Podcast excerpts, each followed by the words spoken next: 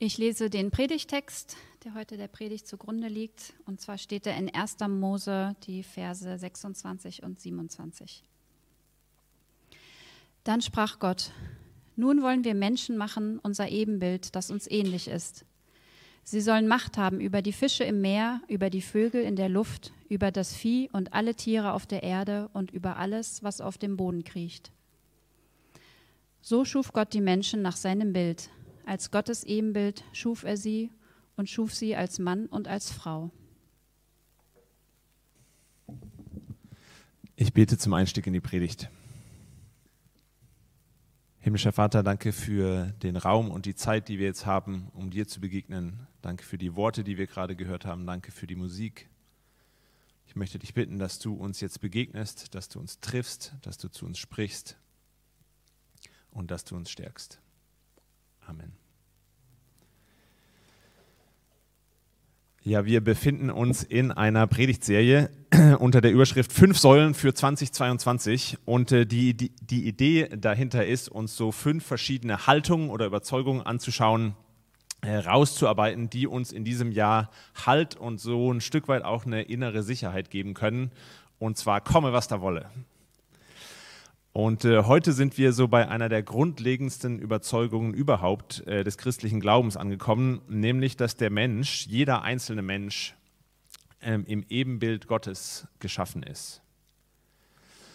Und das ist so eine Überzeugung, die äh, schon von Anfang an, als sie geschrieben wurde, ja, im biblischen Schöpfungsbericht etwas ist, was ihn absetzt von anderen antiken Schöpfungsmythen, die wir kennen. Ja, es gibt keinen anderen äh, alten Schöpfungsmythos, der uns bekannt ist, in dem der Mensch eine so hohe Stellung hat, eine so hohe Wertigkeit ihm zugesprochen wird. Das ist einzigartig. Das war damals schon irgendwie besonders. Das ist so eine Überzeugung, die auch in der Geburtsstunde der christlichen Kirche ganz, ganz zentral war, eine ganz hohe Bedeutung hatte. Ja, also Jesus, wenn er auf Menschen zugegangen ist, hat plötzlich äh, Menschen mit reingenommen, ihnen Würde zugesprochen, die sonst irgendwie außen vor waren. Ja, irgendwelche Sklaven, Frauen, äh, Menschen, die chronisch krank waren. Jesus hat sie alle mit reingenommen und auch in der, in der Gemeinde war das die Idee, war das der Anspruch und äh, ich glaube auch in, ähm, auf die Wirklichkeit dass Menschen mit drin waren und, und eine Würde erlebt haben, ihnen zugesprochen wurde, dass sie das erfahren konnten, wie es sonst nirgendwo der Fall war zu dieser Zeit. Das ist auch so eine Überzeugung, die unsere Kultur, Europa bis heute ähm, unglaublich geprägt hat, ganz tief das durchzogen hat und äh, Teil von unserer, von unserer Kultur geworden ist. Ja, das, was wir heute, die meisten von uns, glaube ich, selbstverständlich als so eine unveräußerliche Menschenwürde einander zusprechen, jedem Menschen zugestehen, das baut ganz stark auf dieser Idee, auf diesem Gedanken der Gott-Ebenbildlichkeit auf. Wäre ohne das äh, vielleicht nicht nach Europa gekommen. Ist also eine Überzeugung, die in unserem Glauben schon immer irgendwie so eine ganz besondere Stellung einnimmt, die auch in unserer Geschichte eine ganz, ganz große und wie ich finde großartige Wirkung immer wieder entfaltet hat.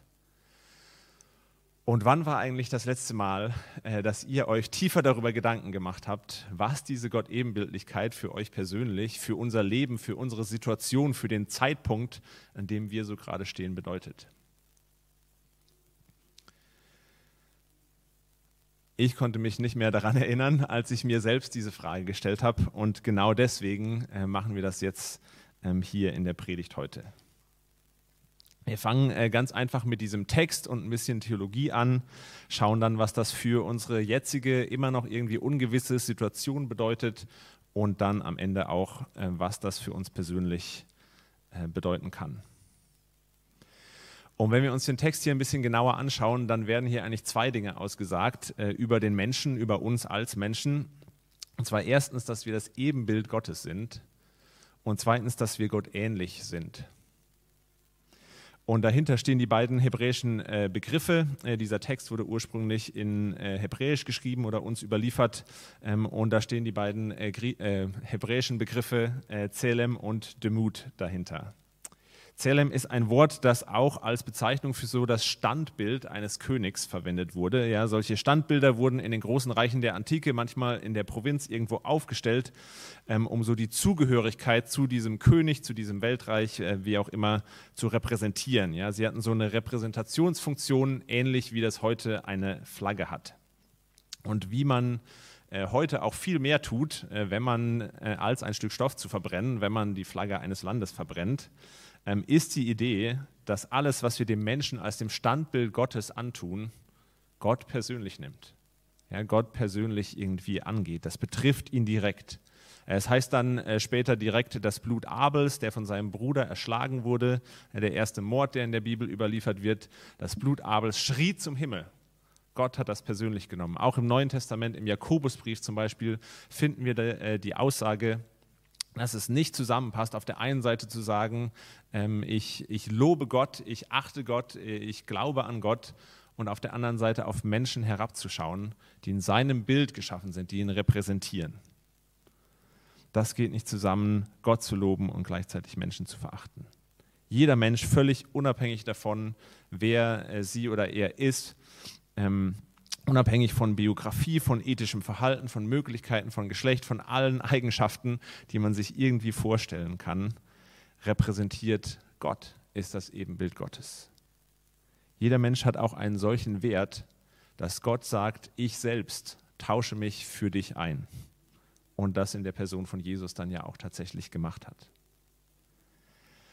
Und allein das ist schon irgendwie so eine unglaublich hohe Wertigkeit ähm, für uns Menschen, so eine unglaubliche Würde für jeden Menschen, die mit diesem Begriff, mit dieser Aussage zum Ausdruck kommt.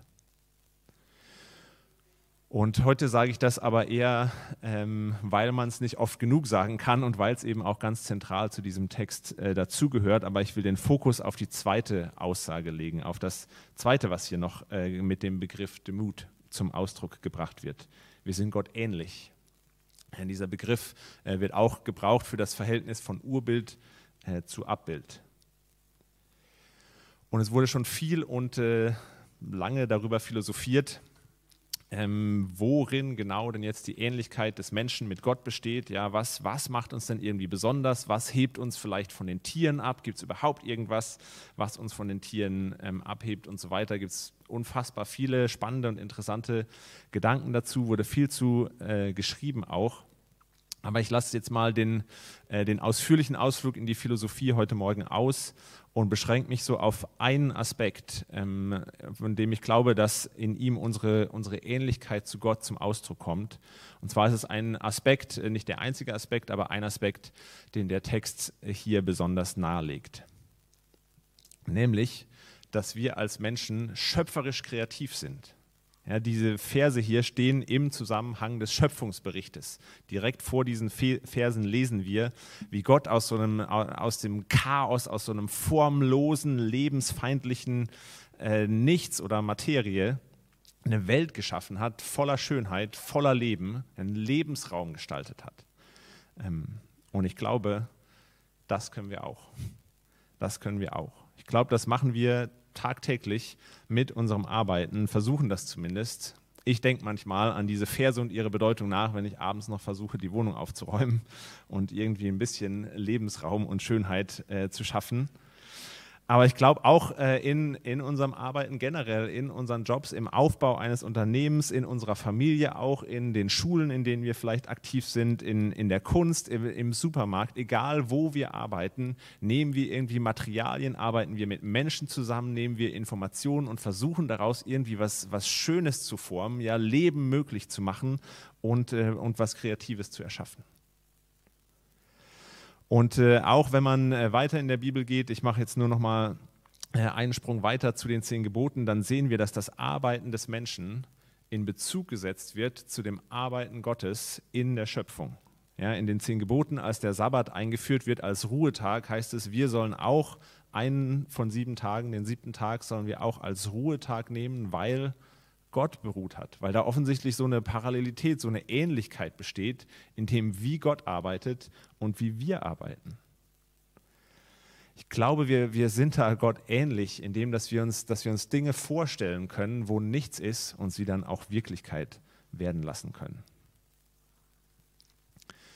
Und äh, es gibt äh, einen, äh, einen Pastor aus LA, äh, der heißt Erwin McManus, der sehr viel über Kreativität äh, gesprochen hat. Von dem habe ich die folgende Illustration geklaut, weil ich finde, dass sie sehr schön äh, nochmal das auf den Punkt bringt, was, was daran denn jetzt so besonders ist. Die präzisiert das nochmal sehr schön. Und zwar sagt er, auch Biber zum Beispiel bauen ja Dämme. Ja, das ist auch alles irgendwie ganz faszinierend ähm, und ganz großartig, was äh, Biber da so machen. Aber ähm, ich habe jetzt noch von keinem Biber gehört, der irgendwie eines Morgens mal aufgewacht ist, ja, so ein junger Biber, der sich gedacht hat, heute, heute mache ich mal was anderes. Ähm, diese Tiere aus dem Wald, die brauchen eigentlich dringend mal einen Tapetenwechsel, die müssen mal eine neue Welt entdecken. Also baue ich heute mal eine Brücke über unseren Fluss hier, anstatt einfach immer nur so einen Damm, wie wir das immer machen. Und dann denken vielleicht seine Eltern, oh, was haben wir nur falsch gemacht in, der Erzie in unserer Erziehung, dass der jetzt plötzlich anfängt, was ganz anderes zu bauen. Und überhaupt ist das nicht auch verantwortungslos, wo es doch eigentlich so viele Dämme gibt, die noch gebaut werden oder repariert werden müssen. Und jetzt, jetzt fängt er plötzlich an hier mit so was Neuartigem. Wie kommt er nur auf diese Idee? Der Großvater schaut sich vielleicht irgendwann das fertige Werk an und versteht es einfach überhaupt nicht. Ja, was, was hat er da nur gebaut? Es ist der schlechteste Damm, den ich je gesehen habe. Das Wasser fließt einfach alles unten durch. Wofür soll das nur gut sein? Ja, das sind so Dynamiken, die gibt es bei uns Menschen, glaube ich, doch recht exklusiv. Und ich finde, dieses, dieses kleine Bild, diese kleine Illustration von den, von den Bibern bringt uns eigentlich schon mitten in unsere jetzige Situation, in der wir so sind. Ja, wenn ich mal noch kurz bei diesem Bild bleiben darf, dann ist mein Eindruck eben diesem Bild gesprochen ganz stark, dass wir an einigen Stellen jetzt irgendwie merken, dass diese Pandemie uns das aufgezeigt hat, dass unsere Dämme irgendwie nicht mehr halten oder dass sie nicht mehr ausreichen oder dass wir doch irgendwie noch was anderes brauchen, dass unsere Dämme vielleicht auch in manchen Punkten irgendwie völlig quer und sinnlos in der Landschaft stehen, weil gefühlt kein Fluss mehr da ist. So, wir, wir merken, wir brauchen irgendwie noch mal was anderes wir brauchen vielleicht eine Brücke oder irgendwie, ähm, ja, keine Ahnung, was Neues. Und anders als Biber sind wir eben tatsächlich auch nicht darauf festgelegt, die Dinge weiter so zu machen, weiter auch mit, der, mit derselben Einstellung, mit derselben Haltung anzugehen, wie wir es sonst schon immer gemacht haben. Und ich glaube, es lohnt sich gerade jetzt ganz vieles nochmal neu zu denken, kreativ zu werden und unsere Gott-Ebenbildlichkeit, unsere Ähnlichkeit mit Gott ähm, auszuleben. Und ich will da nur mal so ein paar kleine Beispiele anreißen, was ich denke, ähm, wie das aussehen kann. Ich glaube, es gibt noch hunderte andere Beispiele. Ihr habt sicher ähm, andere Ideen, wo das vielleicht für euch äh, nochmal greifbarer wird, aber einfach nur, um mal so ein paar, ähm, um so ein paar kleine Schlaglichter zu setzen. Zum Beispiel eins der Dinge, die ich immer wieder gehört habe ähm, in dieser Zeit äh, von äh, Menschen, die alleine wohnen, dass sie gesagt haben, es ist eigentlich furchtbar, ähm, in dieser Zeit, gerade in den harten Lockdowns, alleine rumzusitzen, nicht die üblichen Anlaufstellen zu haben, irgendwo hinzugehen, wo man einfach mal unter Leuten sein kann, wo man äh, ungezwungen tanzen, sich treffen kann, gesellig sein kann, wie auch immer. Ich habe gleichzeitig auch von vielen Familien gehört ähm, und ein Stück weit das natürlich auch selber erlebt, wie belastend diese ganze Situation mit Quarantäne und Homeschooling und so weiter sein kann und äh, auch als Familie so eingepfercht zu sein. Manche erleben das jetzt gerade, ähm, dass das durchaus eine Belastung sein kann. Und wann, wenn nicht jetzt, wäre eigentlich so eine Möglichkeit, so ein Punkt gekommen, an dem wir mal neu kreativ anfangen könnten, über unsere Art und Weise des Zusammenlebens, des Miteinanders nachzudenken. Also es muss ja nicht, es, es, muss ja nicht heißen, dass wir alle gleich irgendwie in einer großen Kommune zusammenziehen oder so, aber bestimmt gibt es noch andere Möglichkeiten, noch andere Lebensweisen als irgendwie das klassische Alleinewohnen, das klassische Kleinfamilie oder die klassische WG. Für wen könntet ihr euer Zuhause öffnen? Wie viele Leute passen um euren Tisch beim Abendessen? Welches Level von Verbindlichkeit wünscht ihr euch vielleicht auch mit den Leuten, mit denen ihr zusammen wohnt? Ein Punkt, der vielleicht noch viel entscheidender ist ähm, zum drüber nachdenken darin ist, zu wem solltet ihr euch vielleicht eigentlich dringend mal zum Essen einladen? Oder welche Einladung, welches Angebot äh, habt ihr eigentlich schon viel zu lange ausgeschlagen? Ja, also wir gehen das irgendwie immer so an mit, äh, mit der Annahme in dem Modus von, ah ja, ich, ich bin einer von denjenigen, die, die klarkommt, äh, die klarkommen wollen auch irgendwie, das auch irgendwie müssen und ich brauche die Hilfe nicht, ich will Leute nicht noch zusätzlich belasten. Leute verpassen was, wenn sie euch als ähnliches Wesen zu Gott nicht in ihrem Zuhause haben.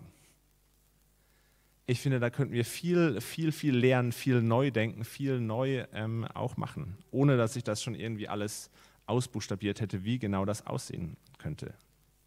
Aber Jesus zum Beispiel hat sich ständig bei irgendwelchen Leuten, war ständig bei irgendwelchen Leuten zum Essen. Mindestens einmal hat er sich auch selbst eingeladen. Und klar braucht es auch immer irgendwie gesunde Grenzen, Platz für ein entspanntes Nein und so weiter. Aber ich glaube, wir können da unseren Modus, unsere Herangehensweise, unsere Einstellung, das, wie, das, äh, wie wir das ausgestalten, grundsätzlich neu angehen, neu überdenken. So ein erster Punkt, an dem ich glaube, dass es sich lohnt, kreativ zu werden, das auszuleben, dass wir nicht auf einen Modus festgelegt sind. Weiteres äh, Beispiel, was ich nur ganz kurz anreißen will, ist, ähm, auch schon lange vor der Pandemie haben äh, Menschen festgestellt, dass äh, Bildung als ein Zusammensitzen von 25 bis 30 Kindern mit einer Lehrkraft in einem geschlossenen Raum nicht für alle Beteiligten unter allen Umständen immer äh, das beste, der, der beste Modus ist, der beste Weg ist. Und äh, es gab ja auch vorher schon alternative Bildungskonzepte. Aber ich glaube, gerade jetzt wäre doch ein wunderbarer Zeitpunkt, um sich mal zusammenzusetzen und anzufangen, darüber nachzudenken, was man mit, mit Sachen wie frischer Luft und kleiner Gruppen und so weiter, ähnlichen Elementen, irgendwie so in die Richtung noch neu denken und neu machen kann. Ja, also vielleicht, vielleicht habt ihr Bock, euch andere Leute zu suchen, die in, äh, in dem Bereich, muss jetzt auch gar nicht der Bildungsbereich sein, aber äh, in eurem Feld irgendwie aktiv sind, euch zusammenzusetzen, kreativ zu werden und zu überlegen, wie, wie können wir das neu denken und neu bauen. Und natürlich auch die Einladung, für mich bedeutet das, dass ich ganz viel über Kirche nachdenke. Und was kann sie denn sein jetzt in dieser Zeit? Was sollte sie eigentlich sein? Was ist auch absurd an der Art und Weise, wie wir das hier machen? Und äh, herzliche Einladung, äh, kommt auf mich zu, kommt auf uns als Team zu, wenn ihr da auch irgendwie eine Leidenschaft habt, wenn euch Dinge auffallen, wenn ihr auch in den letzten zwei Jahren vielleicht Dinge erlebt habt, wo ihr sagen würdet, ja, das hat irgendwie jetzt überhaupt nicht geholfen oder äh, das könnte man nochmal anders machen. Ihr dürft gerne auch ein bisschen äh, meckern, solange ihr dann auch dabei seid und bereit seid, äh, zu sagen, komm, lasst, lasst uns das neu denken, lasst uns das neu machen, lasst uns das angehen. Ich glaube, das ist was, wozu wir gemacht sind. Ich glaube und, und, beobachte das auch, dass das unserem Wesen entspricht, dass uns das aufleben lässt, dass uns das aufblühen lässt, uns auch neue Energie geben kann, gerade in Zeiten wie diesen, manches nochmal neu zu denken und manche Absurditäten, die uns so auffallen, nicht einfach weiter hinzunehmen, sondern anzufangen, was Neues zu erträumen und auch zu bauen. Sei das in eurem beruflichen Umfeld, in eurem Zuhause oder auch hier für uns als Kirche. Und äh, ich will an dieser Stelle einen kurzen Einwurf ähm, machen. Und zwar, dass ich jede und jeden gut verstehen kann, äh, die gerade sagen würden, äh, oh, bitte jetzt, bitte jetzt keine Motivationspredigt. Ja, nicht gerade an dem Punkt, ich bin, ich bin einfach nur müde, ich bin erschöpft. So, das Letzte, worauf ich gerade irgendwie äh, Lust habe oder wofür ich Energie habe, ist jetzt irgendwie was Neues zu starten. Kann ich absolut nachvollziehen ging und geht mir immer wieder äh, auch ganz genauso. Und ich äh, will dafür auch Raum lassen. Ich will euch dazu ermutigen, euch Auszeiten zu nehmen. Ich will euch dazu ermutigen, Erholung nicht nur im körperlichen, sondern auch für, für geistliches und emotionales, dafür Raum zu schaffen. Ähm, und ähm, darüber haben wir auch im, im Herbst letzten Jahres zum Beispiel in einer Serie zu emotionaler Gesundheit und so weiter sehr viel äh, geredet. Wenn das der Punkt ist, an dem ihr gerade seid, überspringt den nicht, lasst den nicht einfach aus. Ich will den nicht klein machen mit dem, was ich heute sage. Trotzdem will ich euch aber schon auch die Frage mitgeben, so, wenn ihr denn mal die Gelegenheit zum Durchatmen hattet, für so eine Pause, ein bisschen Reflexion hattet, wollt ihr danach wieder sozusagen in dieselbe Mühle reinspringen, die euch so klein gemahlen hat, die euch an diesen Punkt der Erschöpfung gebracht hat? und kann es eben vielleicht genau Teil von so einem kreativen, schöpferischen Prozess sein, euch zu überlegen, bei wem ihr euch mal zum Essen einladen könnt, von wem ihr vielleicht auch Unterstützung ähm, in Anspruch mal nehmen könnt und, äh, und euren Alltag so umzubauen, dass es eben genau Platz, mehr Platz vielleicht ein bisschen für so eine emotionale und geistliche Erholung darum gibt. Das als kleiner Einwurf. In einem äh, dritten Punkt äh, will ich das Ganze jetzt noch ein bisschen persönlicher machen.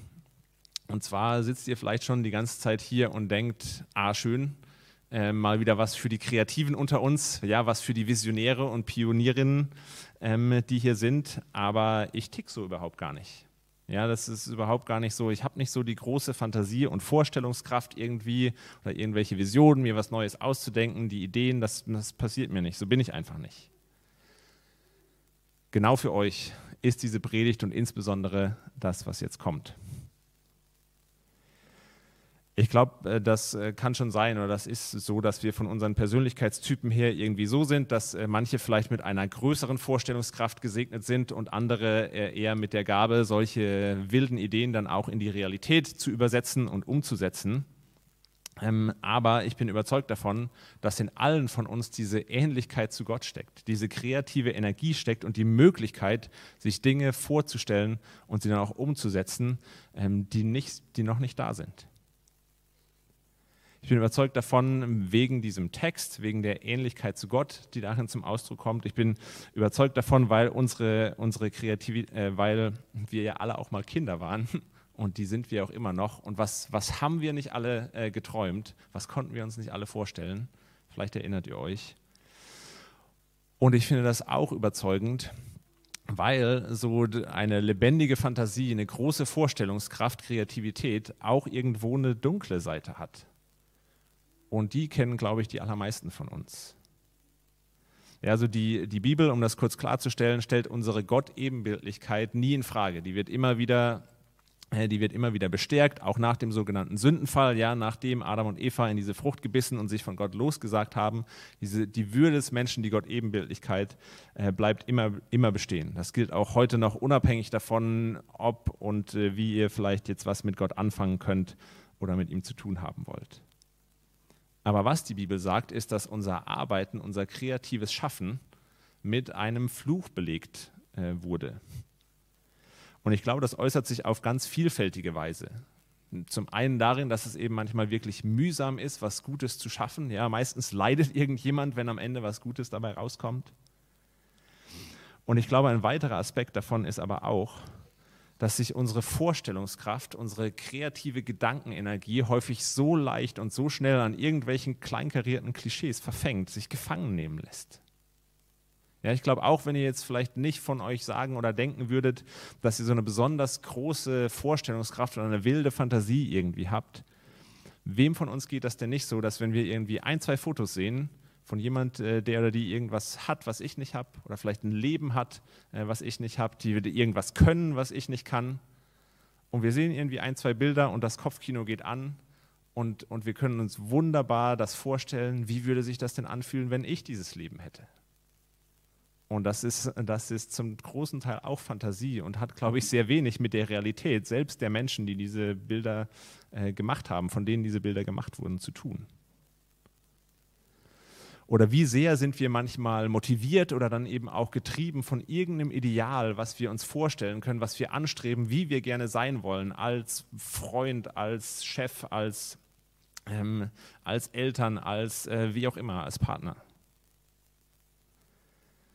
Woher kommt denn dieses Ideal? Wo ist denn diese Vorstellung entstanden? Klar wird die gefüttert aus Kultur, aus unserer Geschichte, aus unserer Familie, von allen möglichen, aus unseren Erfahrungen aber gebaut haben wir sie uns mit unserer Vorstellungskraft, mit unserer Fantasie. Und ich glaube, es gibt so manche Menschen, die, die sich jetzt eigentlich als sehr realistisch und nicht besonders fantasievoll beschreiben würden, eigentlich sehr bodenständig und so daherkommen, sich aber selbst mit völlig unrealistischen Vorstellungen belasten und überladen, wie sie eigentlich sein müssten und wie sie eigentlich sein wollen. Auch dafür braucht es durchaus viel Fantasie, um da erstmal drauf zu kommen. Und wenn ihr sowas kennt, wenn ihr das kennt, dann liegt die Lösung, glaube ich, nicht darin, unsere Fantasie irgendwie abzuwürgen, sie klein zu machen, sondern sie zu befreien. Ja, von, von, von diesen kleinen karierten Dingen, von diesen Klischees, an denen wir uns dann so oft aufhängen. Ja, wir fokussieren unsere kreative Energie irgendwann darauf, wie wir es schaffen können, noch in einem Reihenhäuschen mit ein bisschen Garten unterzukommen. Wir träumen vielleicht vom Applaus, von der Anerkennung einer anonymen Menge, die uns aber gar nicht kennt und vielleicht dann irgendwie nur so ein Teil von uns, auf den wir noch nicht mal besonders stolz sind, ähm, anhimmelt. Wir stellen uns vor, wie das wäre mit so ein bisschen mehr Zeit, bisschen mehr Geld, bisschen mehr was auch immer. Sind das wirklich die großartigsten Dinge, die ihr euch vorstellen könnt? Ist das wirklich, wovon ihr, euch, wovon ihr träumen würdet, wenn ihr eurer Fantasie mal wirklich freien Lauf lassen würdet? Ich glaube, wir lassen unsere Vorstellungskraft viel zu schnell, viel zu oft von irgendwelchen Dingen entführen, die uns unsere Kultur so vorgaukelt. Und hören dann auf zu träumen, weil sie uns natürlich enttäuschen. Lass uns das immer mal wieder vergessen und träumen, bis wir auf irgendwas kommen, was unser fünfjähriges Selbst begeistern würde. Und ich will an dem Punkt noch ein bisschen, noch ein bisschen weiter bohren und in die Tiefe gehen und mache das jetzt einfach an, an meiner Welt äh, der Gemeindegründung und der Pastoren, einfach weil das die Welt ist, die ich am besten kenne ähm, und in der ich zu Hause bin und wo ich die Dynamiken vielleicht am genauesten beschreiben und nachzeichnen kann. Ich glaube aber, dass die überall, wo Menschen aktiv sind, eigentlich ähnlich und vergleichbar sind und traue euch das zu, dass euch äh, das auch in eure Welt mitzunehmen und zu übertragen. Ich will auch noch kurz äh, das äh, klarstellen, dass ich jetzt nicht über das Projekt Kirche und über meine Kolleginnen und Kollegen hier spreche, sondern das ist jetzt sehr allgemein über die Kirche, den Teil der Kirche, wie ich sie kenne, äh, Menschen, mit denen ich irgendwann mal gesprochen habe, Konferenzen, Gespräche, auf denen ich irgendwann mal war und so weiter. Und in dieser äh, meiner Welt ist die Königsdisziplin äh, das Predigen. Ja, das ist das. Die Rockstars in der Gemeindegründerszene sind die Leute, äh, die gut predigen können. Und natürlich gibt es auch da die Koryphäen, die großen Helden, die man sich anschauen kann, deren Materialien online sind und so weiter. So, und da ist schon mal das erste Ideal für viele gesetzt.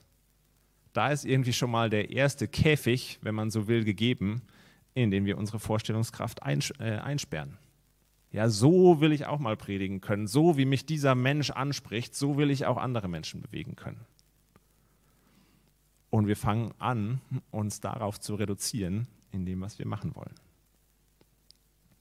Dann gibt es natürlich auch noch äh, Kolleginnen, Kollegen, Leute irgendwie im eigenen Netzwerk, in anderen Gemeinden um einen herum, im eigenen Team und so weiter, ähm, die ein bisschen mehr auf Augenhöhe sind, an denen man sich dann auch orientiert und wo man sich vielleicht auch das eine oder andere abschaut und äh, dann auch anfängt, sich so ein bisschen einzusortieren und zu schauen, ah, okay, ich habe es eigentlich schon ein bisschen besser drauf als die Person, aber nicht ganz so sehr wie, äh, wie die andere hier drüben. Und dann auch davon ausgehend anfängt äh, zu schauen, wie, wie groß darf ich eigentlich träumen? Wie, äh, so was, wo stehe ich eigentlich so hier im Vergleich und man sortiert sich irgendwie ein bisschen ein und der, der, der Trichter, der Raum für unsere Vorstellungskraft, für unsere Fantasie spitzt sich weiter zu. Die Wände äh, werden enger, bewegen sich aufeinander zu. Der Rahmen, in dem wir denken und träumen, wird noch mal ein Stückchen kleiner. Und dann fängt man natürlich auch an, sich an den eigenen Grenzen und äh, Fähigkeiten bzw. Unfähigkeiten abzuarbeiten. Ja, wenn man, wenn man dieses schon recht klein gewordene Ziel dann irgendwie mit dem, wie man ist und wie man drauf ist und so weiter, nicht den Nagel auf den Kopf trifft, dann wird man unglaublich schnell frustriert. Dann fängt man an, sich Gedanken zu machen, ah ja, wenn, wenn ich dieselbe Zeit hätte, wenn ich dieselben Möglichkeiten hätte, wenn ich nicht immer so langsam im Kopf wäre, wenn ich, und, und so weiter. Und es wird unglaublich schnell frustrierend, und man fängt an, sich so an, an den eigenen Begrenzungen irgendwie abzuarbeiten und zu versuchen, die immer wieder zu pushen und nochmal zu schauen, wie kann ich dem, dem vielleicht noch ein bisschen näher kommen, dem eigenen Ziel, was man sich selbst auferlegt hat. Und in diesem Frust, in dieser Dynamik der Frustration, in die wir reinkommen, fangen wir, glaube ich, an, auch über uns selber Dinge zu denken und zu sagen, die wir eigentlich über sehr wenige andere Menschen sagen und denken würden. Und wir vergessen das, dass Gott das, glaube ich, auch persönlich nimmt, wie wir über uns selber denken, was wir uns als seinen Repräsentanten ins Gesicht sagen oder antun. Und mir geht das so, dass ich das ab und zu eigentlich schon ganz spannend und schön finde, irgendwie so die eigenen Grenzen auszutesten, auch ein bisschen auszuprobieren, sich auch mal zu pushen, so, das darf auch seinen Platz haben. Aber ich glaube, wir verlieren den Fokus dafür, dass das eigentliche Problem nicht an unseren Begrenzungen und Einschränkungen liegt, an denen wir uns oft so dann so unnötig abarbeiten. sondern dass wir, dass wir unsere Vorstellungs-, unsere Schaffenskraft, unsere Ähnlichkeit mit Gott, die uns gegeben ist, die uns ins Wesen eingebaut ist, an irgendwelche kleingeistigen Klischees verkauft haben. Ja, für so eine Kirche zum Beispiel ist es auch nicht nur toll, wenn sie sich um irgendeinen so Rockstar-Prediger aufbaut. Für die Predigenden übrigens genauso wenig. Und ich glaube, es gibt so viele Menschen, die mit einem großartigen Herz und einer großartigen Vorstellung davon äh, antreten, sich überlegen, was Kirche sein könnte, die, die, die sowas auf dem Herzen haben, so viel auch beizutragen haben mit dem, was sie sind, was jetzt vielleicht nicht generell gefeiert wird oder nicht unbedingt das, das Rampenlicht auf sich zieht. Und, und, ähm, und ihnen das viel zu schnell verloren geht, weil sie sich auf das große Vorbild fixieren oder weil es Leute gibt, die mit ihnen angefangen haben und ja schon viel weiter sind anhand dessen, wie man das eben beurteilt. Oder weil sie an persönliche Grenzen stoßen und sich an denen abkämpfen. Aber ich glaube, es gibt, genau, es gibt so vieles, was genau diese Menschen sehen, was wir alle sehen und erreichen können, was sonst untergehen, äh, was sonst untergehen würde ohne uns. Ich glaube, auch die Kirche ist so viel mehr schon, als sie sein könnte, weil Menschen wie du und ich immer wieder aus diesen Käfigen ausgebrochen sind und äh, frei gedacht und kreiert haben. Ich möchte versuchen, abschließend nochmal so den, den Bogen von der Kirche zurück zum wirklichen Leben zu schlagen. Ähm, und vielleicht kommen euch einige dieser Dynamiken, die ich gerade beschrieben habe, bekannt vor, auch aus, dem, wie, äh, aus den Bereichen, in denen ihr aktiv seid. Vielleicht habt ihr manchmal sogar solche Gedanken wie, ich bin einfach nicht gemacht ja, für so unsichere Zeiten wie diese. Ich bin einfach nicht gemacht, um auf einer Bühne zu stehen. Ich bin einfach nicht gemacht dafür, um Papa zu sein. Ich bin einfach nicht gemacht für eine feste Beziehung. Ich bin einfach nicht gemacht für Single-Dasein. Vielleicht bist du es doch. Auf jeden Fall bist du ähnlich gemacht wie der allmächtige Gott, egal wie ohnmächtig du dich vielleicht gerade in deiner Situation fühlst. Lass uns aufhören, uns an unseren Beschränkungen abzuarbeiten und anfangen, die Rollen, in denen wir so sind, in denen wir ja auch sein wollen, die wir auch neu füllen wollen und können, die, die wirklich mal anders zu denken und anders anzugehen glaube, es gibt so viele Punkte, wo das bitter nötig ist. Lasst uns anfangen zu träumen. Amen.